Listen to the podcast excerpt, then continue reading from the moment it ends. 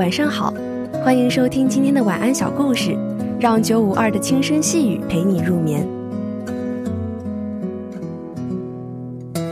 狐狸与小王子。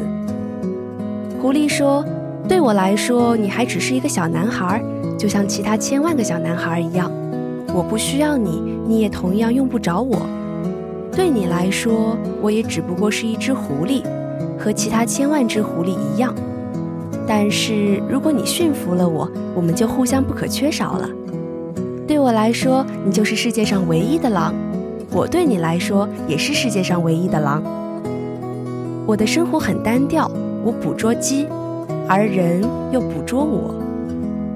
所有的鸡全都一样，所有的人也全都一样，因此我感到有些厌烦了。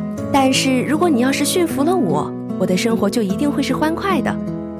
我会辨认出一种与众不同的脚步声，其他的脚步声会使人躲到地下去，而你的脚步声就会像音乐一样让我从洞里走出来。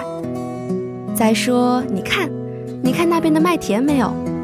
我不吃面包，麦子对我来说一点用也没有。但是你有金黄色的头发，那么一旦你驯服了我，这就会十分美妙。麦子是金黄色的，它就会使我想起你。而且我甚至会喜欢那风吹麦浪的声音。狐狸沉默不语，久久地看着小王子。他说：“请你驯服我吧。”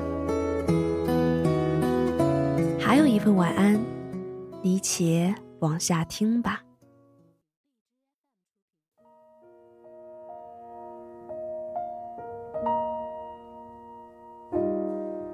传说有一个吸血鬼，在看日出时变成了石像。五百年后复活，他开口的第一句话是：“我又回味了一遍，日出真美。”传说有一位魔王，因为下凡时爱上了一位姑娘，化成一座石板桥，躺在姑娘必经的小溪上。后来姑娘嫁人，有了儿子女儿，儿子成亲，女儿嫁人，子孙满堂。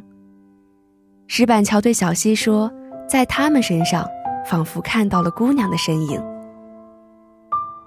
传说有一种远古神鸟叫金乌，通身熊熊烈焰。但是有一天，他看到了月亮。为了不打扰月光的美好，他甘愿化作一只漆黑的乌鸦，静静地仰望夜空。传说有一个男孩，他偶遇了一株玫瑰花。从此，他每天都远远地望着她，玫瑰花也远远地望着他。玫瑰花感受不到男孩的温暖手掌，男孩闻不到玫瑰花的沁人香味。后来，玫瑰花在白胡子老头的目光中慢慢的凋谢。我有一支笔，可以编织世间所有的美梦。我用这支笔写下了这些话。把你写进故事里，我怕你只是一场美梦，我真希望你只是一场美梦。